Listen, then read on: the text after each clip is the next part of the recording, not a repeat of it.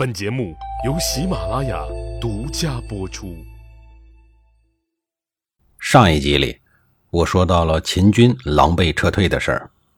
秦国大军遭受重创以后，自此一蹶不振，直到商鞅变法成功，直到公元前三四零年，秦国开始收复河西之战。在这长达四十九年的时间里，秦国不敢向东与六国争雄。阴晋之战后，仅仅过了一年，吴起就再一次的率领魏军攻打秦国，打败了秦军集结的残余部队以后，向秦国的腹地推进。吴起在河西打下了大片的国土以后，魏武侯自然是喜不自禁，于是前往河西亲自巡视考察国土。面对大好河山，一度出于自我陶醉的需要，熟读《诗经》的魏武侯。顺口文绉绉地夸耀起魏国的山河险峻、霸业之姿，陪同的吴起却以军人的直白和忠诚，明确地告诉国君：山川之险不足以倚仗，古代的三苗和桀纣都有险要的山河用来防御，但是最终全都是亡国灭种了。再说，您亲自率领我们占领、攻陷了多少城池？被攻陷的那些城墙。不是不高，人也不是不多，然而能够攻破他们，还不是因为他们政治腐败的原因吗？由此看来，靠着地形的险峻，怎么就能成就霸业呢？所以，魏国最好不要因为山河险峻而掉以轻心。听到这个愣头愣脑、没情商但又很正确的反驳，自我陶醉的魏武侯一下子意兴阑珊了，说不出话来。只能意味深长地留下了一句：“今天寡人听到了圣人之教，那么河西的防务就完全委托给先生您了。”这句话意味着魏武侯能给吴起的最高职位就只能是河西的太守，而不是丞相。在吴起的军事计划中，他是一直想向西，最终彻底灭掉秦国的。一旦魏国灭了秦国，解除了西边的隐患以后，那么魏国就可以全力的向东用兵，但是还没有等到吴起实施计划，魏武侯就听信朝臣的进言，将吴起调离了河西。其本质原因是担心吴起过分扩大了国土，然后在西部自立。毕竟三晋就是晋国大夫自立建国的结果。吴起既能征善战，又深得民心，魏武侯能不忌惮吗？随后便一纸调令，将吴起调回到了朝廷。在离开河西前，吴起预言说，没有彻底灭掉秦国的魏国，会因为此而越来越衰败。回到朝廷不久，赶上了魏国丞相田文去世。在新丞相的选拔上，自认为建立了不世功勋的吴起，满以为自己能接此重任，不成想又被公孙痤给占了先机。还娶了魏国的公主当老婆，升官娶老婆，双喜临门，真是羡煞了旁人啊！在上一次丞相岗位的竞选上，从齐国跑过来的孟尝君田文就成功的挤掉了吴起。田文就是养鸡鸣狗盗之徒的那个高人。为此，不甘心居人下的吴起还气冲冲的找上门，劈头盖脸的对田文说：“我有哪一点不如你？”为什么魏侯要任用你为丞相呢？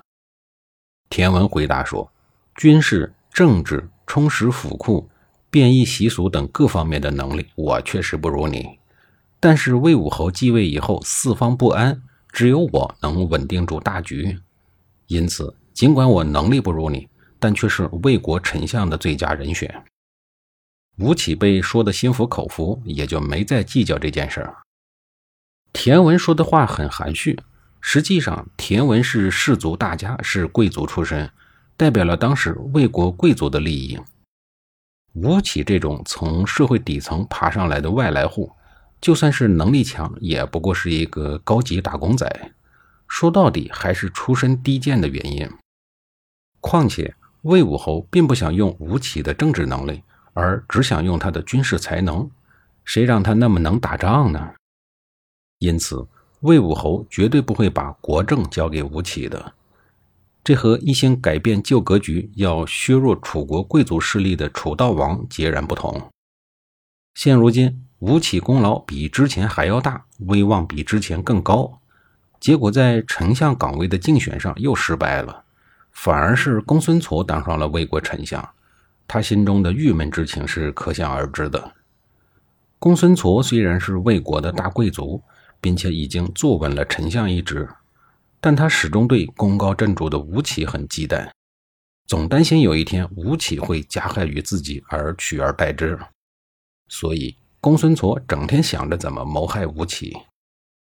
早在田文为魏国丞相的时候，虽然他知道吴起并不服自己。但他知道吴起是一个有才能的人，出于国家利益考虑，并没有利用职权来排挤吴起。但是到了公孙痤为丞相，就容不下吴起这样一个人了。从这方面来看，公孙痤的心胸比田文差了很多。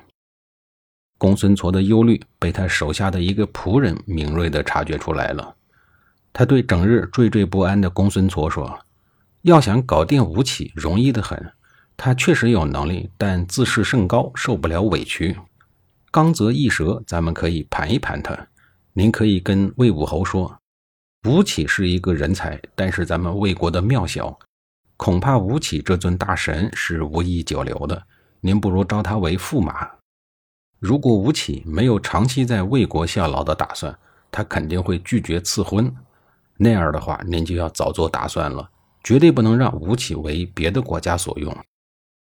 同时又对公孙痤说：“建议国君给吴起赐婚之前，您先邀请吴起到咱们府上来赴宴，在宴会上交代夫人，尽情的当众侮辱您。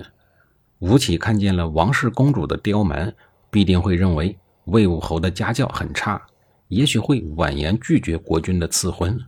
到那个时候，他就吃不了兜着走了。”公孙痤听完仆人的建议以后，立刻行动了起来。当吴起在宴会上看到公孙痤被老婆当众侮辱的体无完肤，惊异万分。他万万没有想得到，王氏的女子竟然比山野村妇还要粗野刁蛮，毫无教养，可谓是浑身上下都散发出了令人作呕的公主病。果然，面对魏武侯的赐婚，吴起婉言拒绝了。他可不想过公孙痤那种苦日子。魏武侯心里头也很不爽。心想：我王氏的公主下嫁你一介武夫，你竟然拒绝了，你什么意思呀？于是开始怀疑吴起的忠心，但还不愿意完全相信，一时没有下定决心要处理吴起。但吴起回到家以后，却缓过神来了。他越想越害怕，觉得魏武侯已经动了杀心，于是连夜就跑到了楚国。这个记录在《资治通鉴》上的故事。那个仆人的建议实在是高明至极，也可以说是阴险至极。下一集里，我给您详细的讲述他到底哪儿高明了。